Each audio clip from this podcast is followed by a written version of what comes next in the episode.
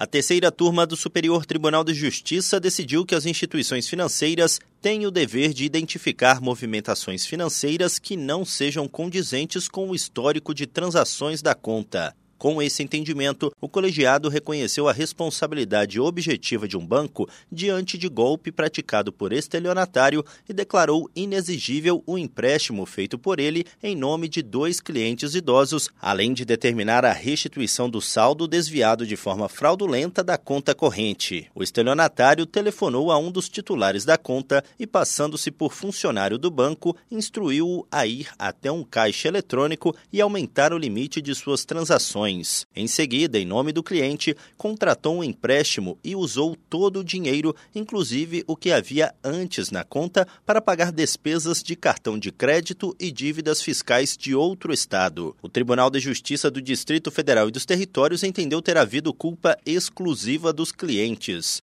No STJ, o colegiado da terceira turma reformou o acórdão. A relatora, ministra Nancy Andrighi, declarou que os bancos, ao possibilitarem a contratação de serviços de maneira fácil por meio de redes sociais e aplicativos, têm o dever de desenvolver mecanismos de segurança que identifiquem e obstem movimentações que destoam do perfil do consumidor. Do Superior Tribunal de Justiça, Tiago Gomide.